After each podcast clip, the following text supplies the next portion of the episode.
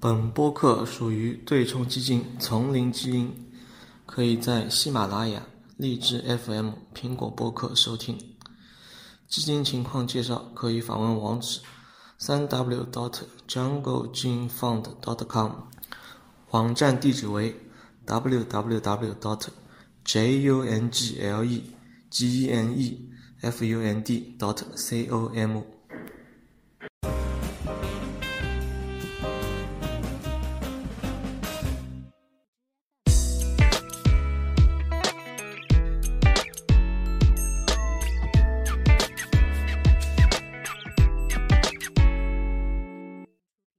次呢，苹果就是一年一度发了一个新的手机，这个手机呢就是大家比较期待啊，那个 iPhone 十一。那这次的确这个手机非常厉害嘛，那个感觉就是看发布会的时候，第一反应就觉得这个手机有可能和以前的手机没有什么特别大的区别。但是看了发布会，仔细看了网上的评测啊，和发布会里面所有的内容啊，你发现苹果其实它这个手机已经在内在做到了一个极致。呃，无论是它的处理器啊、运算速度啊，还是它的摄像头啊什么的，已经是达到一个非常非常巅峰的一个水准了。甚至可以说是市面上所有的手机都没有苹果功能那么，就是说是那么全面吧。任何任何手机的任何一个地方都没有特别明显短板或者怎么样，这个手机就让人感觉就是可能是这代里面市面上所有手机里面最好的一个了。我看你现在嘛手也买了一个，对吧？就是现在呢，之前呢用 iOS 十三吧，在那个老的十上面呢也用了一下，后来呢。去店里面，店里面预约，好像墨绿色的呢，那个比较难买。对，全全市上海整个全市的全国全国全渠道断货。哎，反正就是买不到。然后呢，我就买了一个银的。我我我也本来就没想要买墨绿墨绿的，墨绿的感觉跟黑的也差不多。那个 iPhone 十呢，黑的用了时间太久了。这个银的呢，感觉不错。就是从上一代开始呢，它的第一代的 iPhone 十呢，它的银呢有个缺陷，就是它的刘海，刘海的边呢是白的，然后呢，它里面的很多很多洞呢，你都看得出来，就感觉有点呃密集恐惧，密集恐惧。所以说 iPhone 十是只能买黑的，不能买白的。到了上一代呃十 S 的时候呢，是 OK 了，它把整个前面全部变成做黑了。后面呢，还有边框呢，是做成了银的和白的，这样话是 OK 的。那这样的话，如果你黑的用的时间长了，你换呃银的版本，我觉得是不错的。但墨绿呢，因为是新出的嘛，所以说肯定是买不到的。这一次明显感觉买这个手机的热门程度要比去年要高很多，热门一点，就是。包括苹果店里面的繁忙程度啊，包括甚至有人想为了排队啊，准备打起来了，这种事情都会发生。呃，而且店员也认为是比较忙，非常忙。所以这一代呢，主要换机的人基本上都是买 iPhone 十的人。嗯。买 iPhone 十的人都是他们当年都是一次大换大换手机，因为 iPhone 十是。从 iPhone 6s 开始，iPhone 六开始的一次外形设计的重大改变。对，所以说 iPhone 六是一次大升级，iPhone 十是一次大升级。然后现在 iPhone 十用了两年了，那那些人虽然说 iPhone 十一跟 iPhone 十变化外形变化上面没有那么大，但是他们用两年的想要换机的人也是非常非常多。可以认为这也是一次比较大的升级，虽然说为明年的 iPhone 十一的呃 S 可能是命名是可能是这样命名的，可能是一个呃非常大的改进，可能有呃屏幕下方的指纹识别，这种也出来，五 G 也出来了，可能是吸引更大的一次，就是说它的一个更新的。内容是非常多的，而且实质性的内容是非常多的，可能也会造成一个购机潮。但是 iPhone 十一呢，由于 iPhone 十过了两年了，那些人卖呃那个熬不住了，想要更新了，对吧？这是可能说是一个一点五吧。如果说小更新算是一的话，大更新算是二的话，它算是一点五档的更新的量级的购买的那个量级，对，那一点个五档。它一点五档归一点五档，但是就算是下一代的话，它一定为下一代，我觉得是可以做好非常齐全的准备了，因为它这次工艺工艺特别特别牛逼，它整块背面的它整块背面玻璃你可以看，它整块背面玻璃是用一整块玻璃打磨出来的，它是一整块玻璃削一半，然后这边给你摄像头留了一块玻璃，不是玻璃是分片的，它是一整片。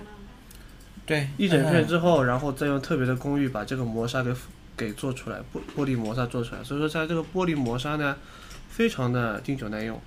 因为它的磨砂玻璃呢，就是它的正面呢是光玻璃，对，光面的，背面是磨砂的亚光的。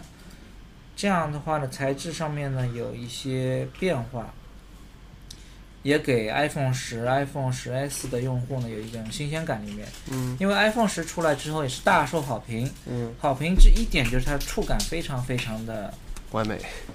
不能叫完，呃，就完美你很笼统了，它就是有有人形容是叫温润，是一块美玉在手上的温润感。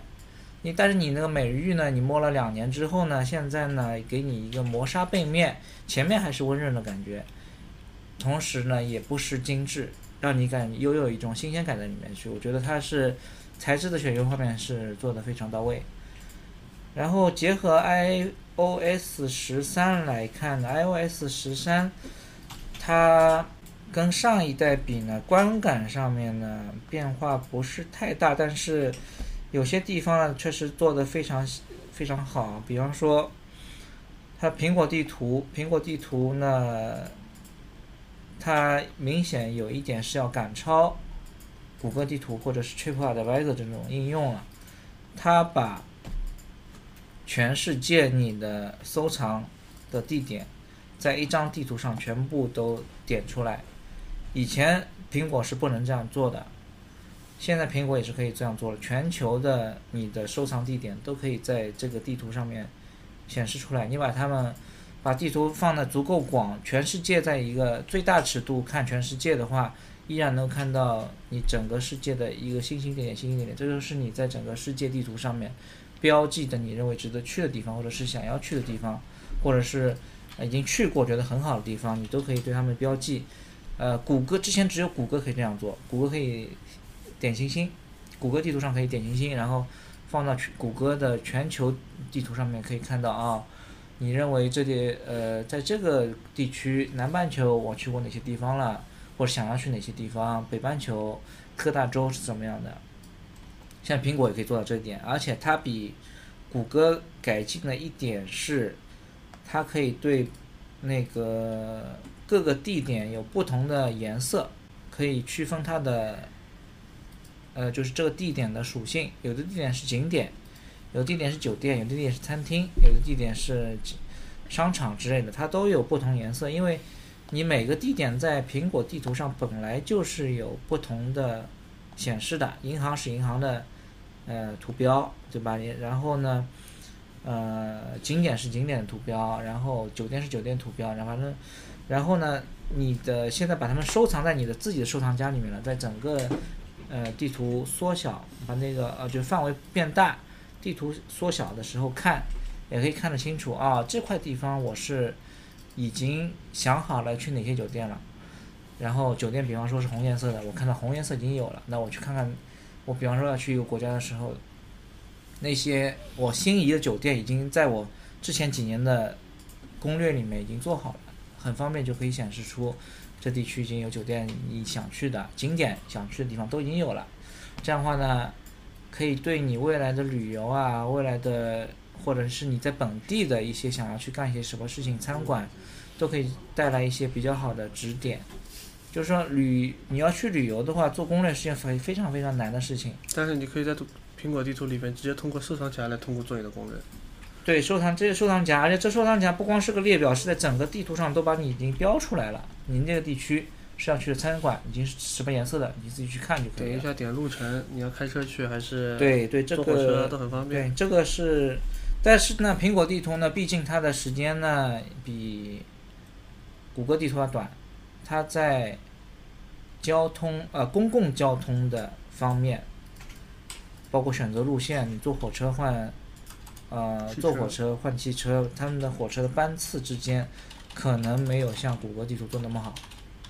谷歌地图是可以做到呃公共交通的一个非常完善的一个路线选择，还有班次的帮你去看，还有未来时间，根据它的班次的时间安排，给你选择一条最佳的换乘路线。这个是谷歌最牛的地方。目前这一点苹果还没做到，但是在其他方面，苹果正在慢慢赶超。就之前也说是苹果，呃，坑人啊，把我去一个地方，别我把我带到沟里面去了。这是谷歌地呃苹果地图开始刚开始出来的时候，现在已经基本上谷歌地图也会把人带坑里。啊、谷歌那个时候就已经很少了。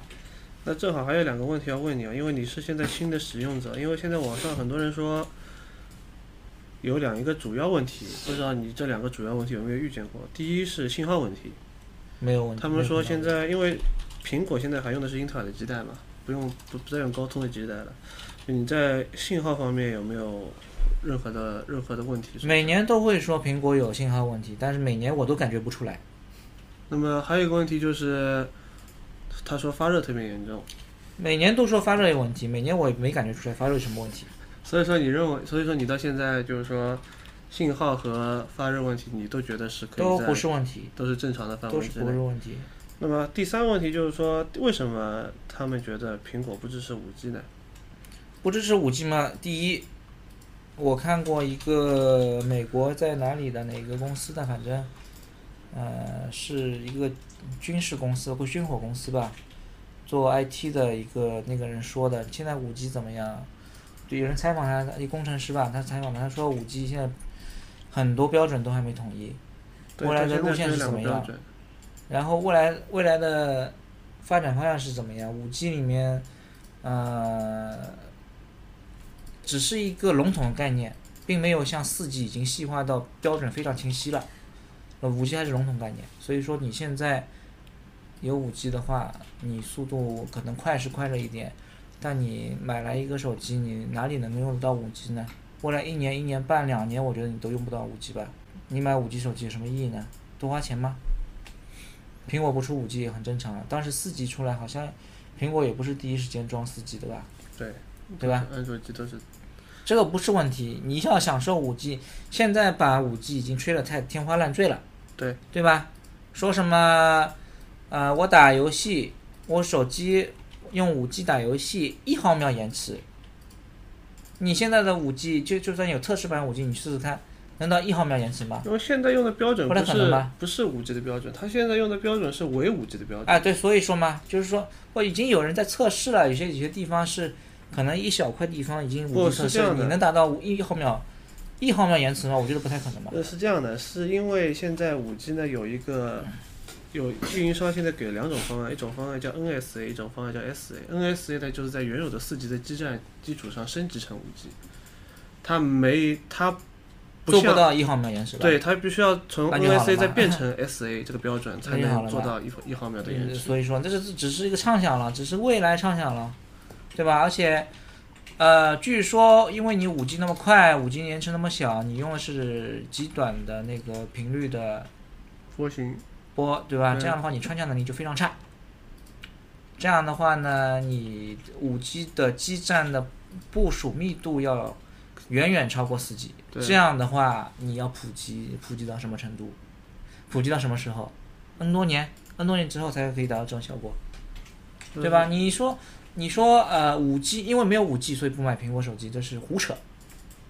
你买任何苹果手，呃，买任何五 G 手机，现在也是没有用的，就是这样。是这个意思但但现在苹果就是做了这这么多事情嘛，然后就会留下一个缺点，就是说不是产品力的缺点，就会给各种他的竞争对手留下各种口舌口啊不就是想要黑你欲欲加之黑，何患无辞？对吧？欲加之罪，何患无辞？你叫欲加之黑，何患无辞呢？随便你讲啊，肯定是，肯就是说，他就算是没有缺点，你可以你可以编造出一些缺点来，编造出一些没有的缺点来，都可以的呀。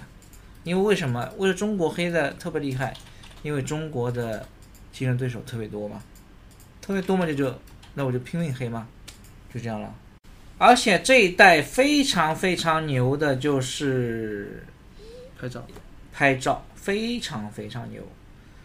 呃，有几个点是我认为它就连它的那个发布会都也没有把它最有价值的东西说出来。最有价值的一个说出来，最有价值的几个点是一个防抖功能大大加强。第一是防抖功能大大加强，然后你在拍摄视频的时候，比方说它有三，它有一个超广角，一个十九毫米的超广角，呃，还有一个是二十八毫米的本来的，就是有的一个广角的镜头，还有一个是五十毫米，是五十毫米是在双摄像头是 iPhone 十的时候加进去的。因为 iPhone 十的时候有了五十毫，呃，就先讲防抖吧。防抖是，我用十九毫米来做防抖，就是你做 Vlog 的话，比方说你要 Vlog 或者你在街拍视频、行走视频的话，一般性都会比较抖嘛。就走路，你走路边走边拍会比较抖。现在你可以用超广角，超广角的话就显得不是那么抖。第一，超广角就显得不是那么抖了。第二，它的防抖加功能加强了。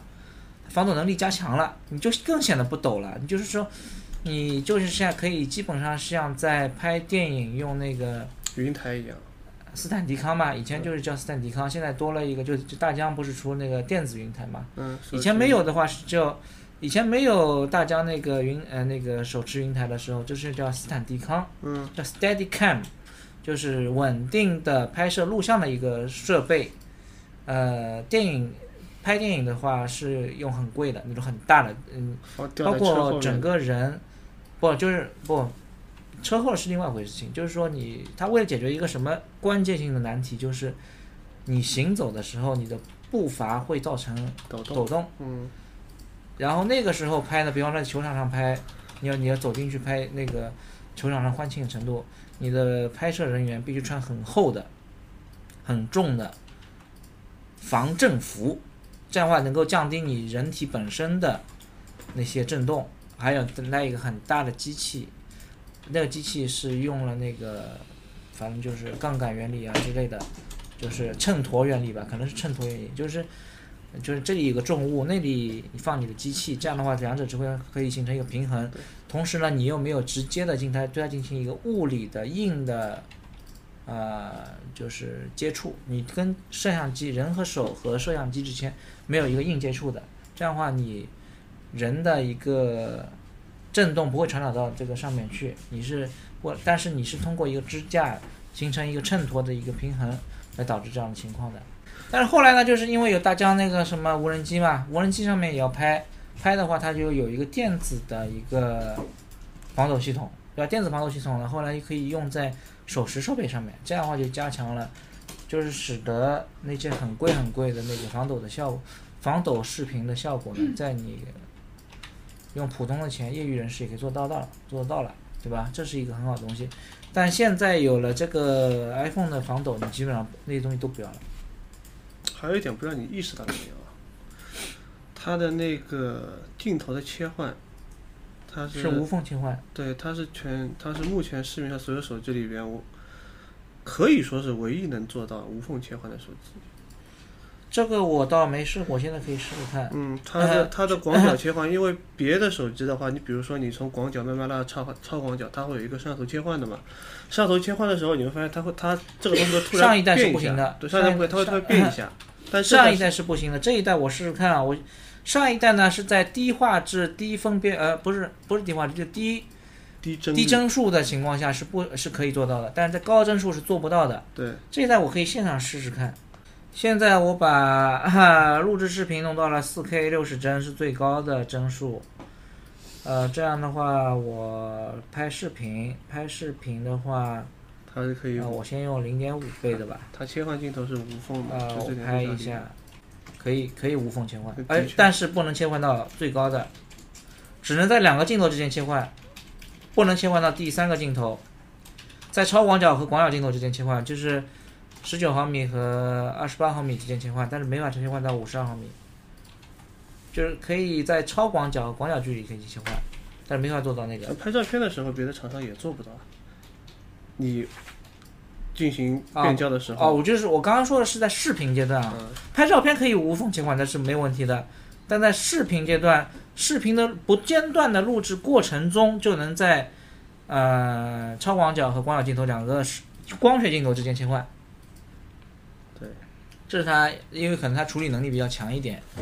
这个也是说是通过，这个也是说是他通过非常厉害的算法，然后对，然后这个比较强一点。刚刚说了是防抖，对吧？又说了一个镜头视频的录制视频时候切换是可以两个摄像，三个摄像头，三个光学摄像头里面两个是可以做到光学无缝切换，三个是做不到。五十二毫米那个远就是那个。五十二毫米的那个远距离的望远镜头是做不到的。还有一个非常牛的是，因为它有三个摄像头，这一点是它的发布会都没有把这个说进去的。人像模式可以做到广角镜头人像模式的背景虚化，这一点是做到了，以前是做不到的，因为以前是只有两个镜头，它可以通过两个镜头之间的。呃，两个张照片之间的拼接做到一个背景虚化，对吧？但是它是以五十二毫米镜头为基准的，就是说，就是你的感受就是你只只能两倍的望远的距离拍虚化，不能一倍的。为什么？就是说。你拍虚化的话，必须要有一个基准的一个镜头嘛？对。两个镜头里面，一个是拍虚化的，一个是拍基准的人人像，对吧？对。你要把人像拍清楚了，但是你要背后的那个呢，拍虚了。就是说，一个镜头负责清楚的一面，一个镜头负责远端的虚的一面。但是你只能在两倍的望远的距离里面拍，就是十和十 S，都是这样的。但是这个因为有三个镜头，可以形成两种组合，就是。二十八毫米镜头和五十二毫米镜头负责两倍的人像的虚化，然后它现在又多出来一个十九毫米镜头和二十八毫米镜头，这两个镜头进行组合，达到了一个二十八毫米画镜头画幅的一个虚化组合，对吧？这样的话呢，就是说我一倍也可以做一倍的那个望远距离，也可以做那个。虚化的人像拍摄了，这是一个大跨越，相当于你的人像镜头又多了一支二十八毫米的广角镜头。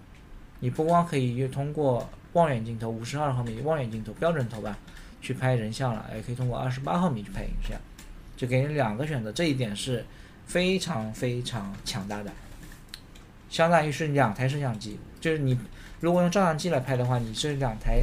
两台照相机，两台定焦镜，大光圈定焦镜达成的一个效果。现在你在一个 iPhone 上面做到了，因为有三个三个摄像头在里面，通过算法能做到虚化。就是说，这代的 iPhone 的话，其实它更多的是升级内在，升级用户体验，让用户体验从比如说八不是不是，这不是用户体验的问题，是功能扩增的问题。本来的话，你可能是在别的厂商做不到啊不。本来但也可以做到虚化镜头虚化也可以做到人像模式每家厂商都有的呀。呃，本来呢，相当于说是本来呢，你是有一个大光圈的五十毫米照相机，可以达到五十呃望远呃就是五标准镜头的虚化，嗯，对吧？以前 iPhone 十是可以做这样的，现在 iPhone 十一是可以做到什么呢？就是三个摄像头可以做到是两台。照相呃，一台照相机用两个镜头，一个镜头是二十八毫米镜头大光圈，另外一个呢是五十毫米镜头大光圈，两个镜两个高素质镜头做的虚化效果，这一代这一台 iPhone 都能做到，这是一个非常强的地方。因为这些功能的话，主要还是说功能嘛，因为我我想讨论的是那些就你这些手机，它每一个它每一个细节，它基本上都是做的比较好。然后因为因为 iPhone 它厉害的点是在于它和相对其他厂商比起来，它的系统非常的细腻，不粗糙嘛，每一每一个细节的用户体验都做得非常好。嗯，对，所以说所以说我觉得这代的话，我觉得 肯定会大卖的。不是这个嘛？你 iOS 十三跟十二比起来，它不差距不算太大吧？它不仅仅是它，我觉得它不是差距的问题，它是在各个新功能之间，它的用户体验都做得非常好。比如说摄像头的无缝切换，啊，对呀、对吧？那肯定就是说，你加一个新功能，别人可能三星啊什么的，你做了半成品就出来了，我就我就卖作为一个卖点，对吧？它苹果总归是苹果总归是等别人做好之后，总结别人的缺点，然后做到把这些缺点全部弄掉，然后我自己标准出来一个东西就比你做得好。就是我肯定是比你晚出，肯定是比你晚出，你不要永远不要想苹果会比你早出，肯定是晚出的。这不是一个被诟病苹果的点，就是它永远都是这样的。然后我晚出了，但肯定是做到世界最好，就是这样。啊，这次还他们把充电插插插头、充电充电插座插插座给换了。啊，就是可以快充，但是那、这个的确我要吐槽一下啊，只有 iPhone 十一 Pro 它有快充快配了快充的插头，iPhone 十一的话嗯还是没有配，还是没传统的配就没，配没。太慢了。它这个你要那么快干嘛呢？它充满这个手机要三个小时。三个小时你都是晚上充呀，你白天中间你会充吗？会的，你为什么会充？因为我用完了呀。用完了，我这次我把电池加了百分之四十了，你还会用完吗？你就不会用完了呀。你不会用啊，你那我用小手机的呢？那什么叫小手机？不用六点一样也也是增加百分之三十四十，都增加的。这个好像是多增加多一点，大手机增加多一点，Max 增加多一点，小一点的呢小一点。少一点，但是也是百分之三四十这个尺度的，这个范围的，所以肯定是让你一天够用了。你再怎么用，你肯一天肯定够，肯定够用了。你为什么需要那个？我好像每代 iPhone 你需要快充的话，你需你需要快充的话，可能是两年之后，一年半之后可能需要快充了。一年半之后，你这百分之八十电量了，你可能需要一天就用完了，对吧？但之前你是完全不需要的。对我来说是需要的，我觉得快充非常重要。你快充，你快充的话，你是必须拿着充电器，找一个插电孔充进去，你还不能动。那你为什么不带一个充电宝呢？你或者不带，或者不去租一个充电宝呢？充电不是一个好的选项呀，快充不是一个你为续航的好的选项吧？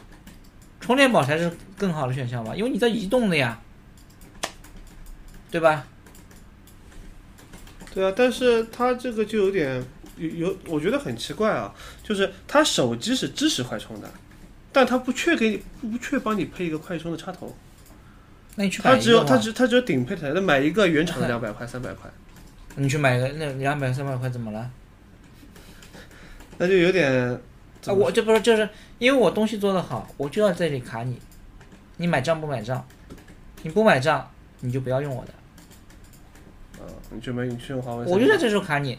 比方说一个芯片，一个存储芯片，二百五十六 G 和五百十二 G，成本有什么差别吗？没差别吧？嗯，不是特别我就是个价格就是要比你贵两千块钱，我就在这里卡你，我就是在一个成本上没差别的东西，我给你加了一倍的容量，我就是多加你两千块钱，我就多赚你钱，你有意见吗？有意见用别的手机去，有意见用别的手机去。然后你还不得不买，对呀、这是强势的地方吗？这好流氓。为什么会做得到这点？因为我的摄像头做的比别人好，我的屏幕做的比别人好，我设计做的比别人好，所以我有资格来卡你，卡你，你卡你你多交钱。大部分人是，如果你必须要用到这个功能的话，我宁愿交这个钱，我心服口服，对吧？就是快来拿钱，就这个意思。那今天我还看，今天我还第一次摸新的手机啊，的确是就是他就做到了什么事情，做到了什么事情，就是以前做不了的事情呢？总结起来就是你在行走的时候拍 vlog，你用更宽的视角来拍的话，你的行走的这个速度感会体现出来。如果你是视野很窄的话，你行走你的脸占了大部分，你看不背后是什么景观，你看不太清楚了。就你手持着看拍自己，或者是近距离拍一个另外一个人，但是你现在因为它的宽视角，你拍 vlog，你能够看得清楚了，看得清楚背后情况，你的行走才有意义。拍 vlog 的时候，你要么就是站在那儿不动，静止的拍，人是静止的拍，对吧？所以说也也不存也也不存在说是宽还是广了，因为你后面景物是不变的。但你是行走的拍的话，你必须要有一个宽，就是那个广角镜头。这样的话，你人像之外的景物会变得多很多。这样的话呢，你拍会更好看。你就呃，这款手机就是为 vlog 服务的。第就是第一是你的广角、超广角，使得景物变得丰富了，你行走才变得有意义。第二就是防抖功能加强了非常非常多，使得你行走能够实现，对吧？否则你如很陡的话，你行走去拍 vlog 是没有意义的，对吧？还有就是因为它算力大大加提及呃大大提升，在那个通过第三方软件可以形成三个摄像头同时拍摄，这样的话三个。四个，一二三四哎四个摄像头同时拍摄，嗯，这样的话你可以在剪辑的时候可以更多的信息、更多的想象力去做出你想要的影片，对吧？什么这个时候可以可以画中画，可以看一下我在拍前面的时候后面是什么样的，拍景物的时候我人脸是什么表情，对吧？就是这台机器就是一个 vlog 机器，就为视频而生的超轻便的强大的机器。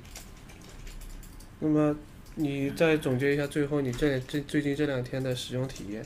就是这样，呃，就是现在呢，以前我们 买了新的 iPhone 和老 iPhone 之间呢，是把老 iPhone 备份到电脑里面去，对不对？对，备份到电脑 iTunes 备份到电脑里面去，然后新的 iPhone 过来之后插进去，然后怎么怎么样。